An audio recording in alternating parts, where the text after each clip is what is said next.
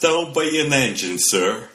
No man in England knew his work better, but somehow he was not clear of the other rail. It was just a broad day. He had struck the light and had a lamp in his hand. As the engine came out of the tunnel, his back was towards her, and she cut him down. Coming round the curve in the tunnel, I saw him at the end, like as if I saw him down a perspective glass. There was no time to check speed, and I knew him to be very careful.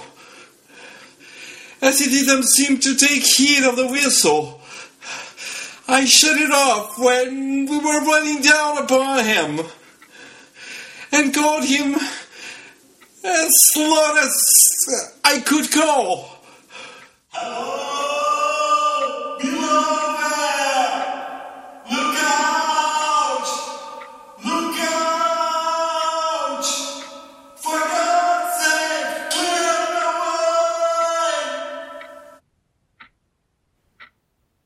This is a quote from the tale The Signalman by Charles Dickens. Quotes from English literature read by Claudio Bruno.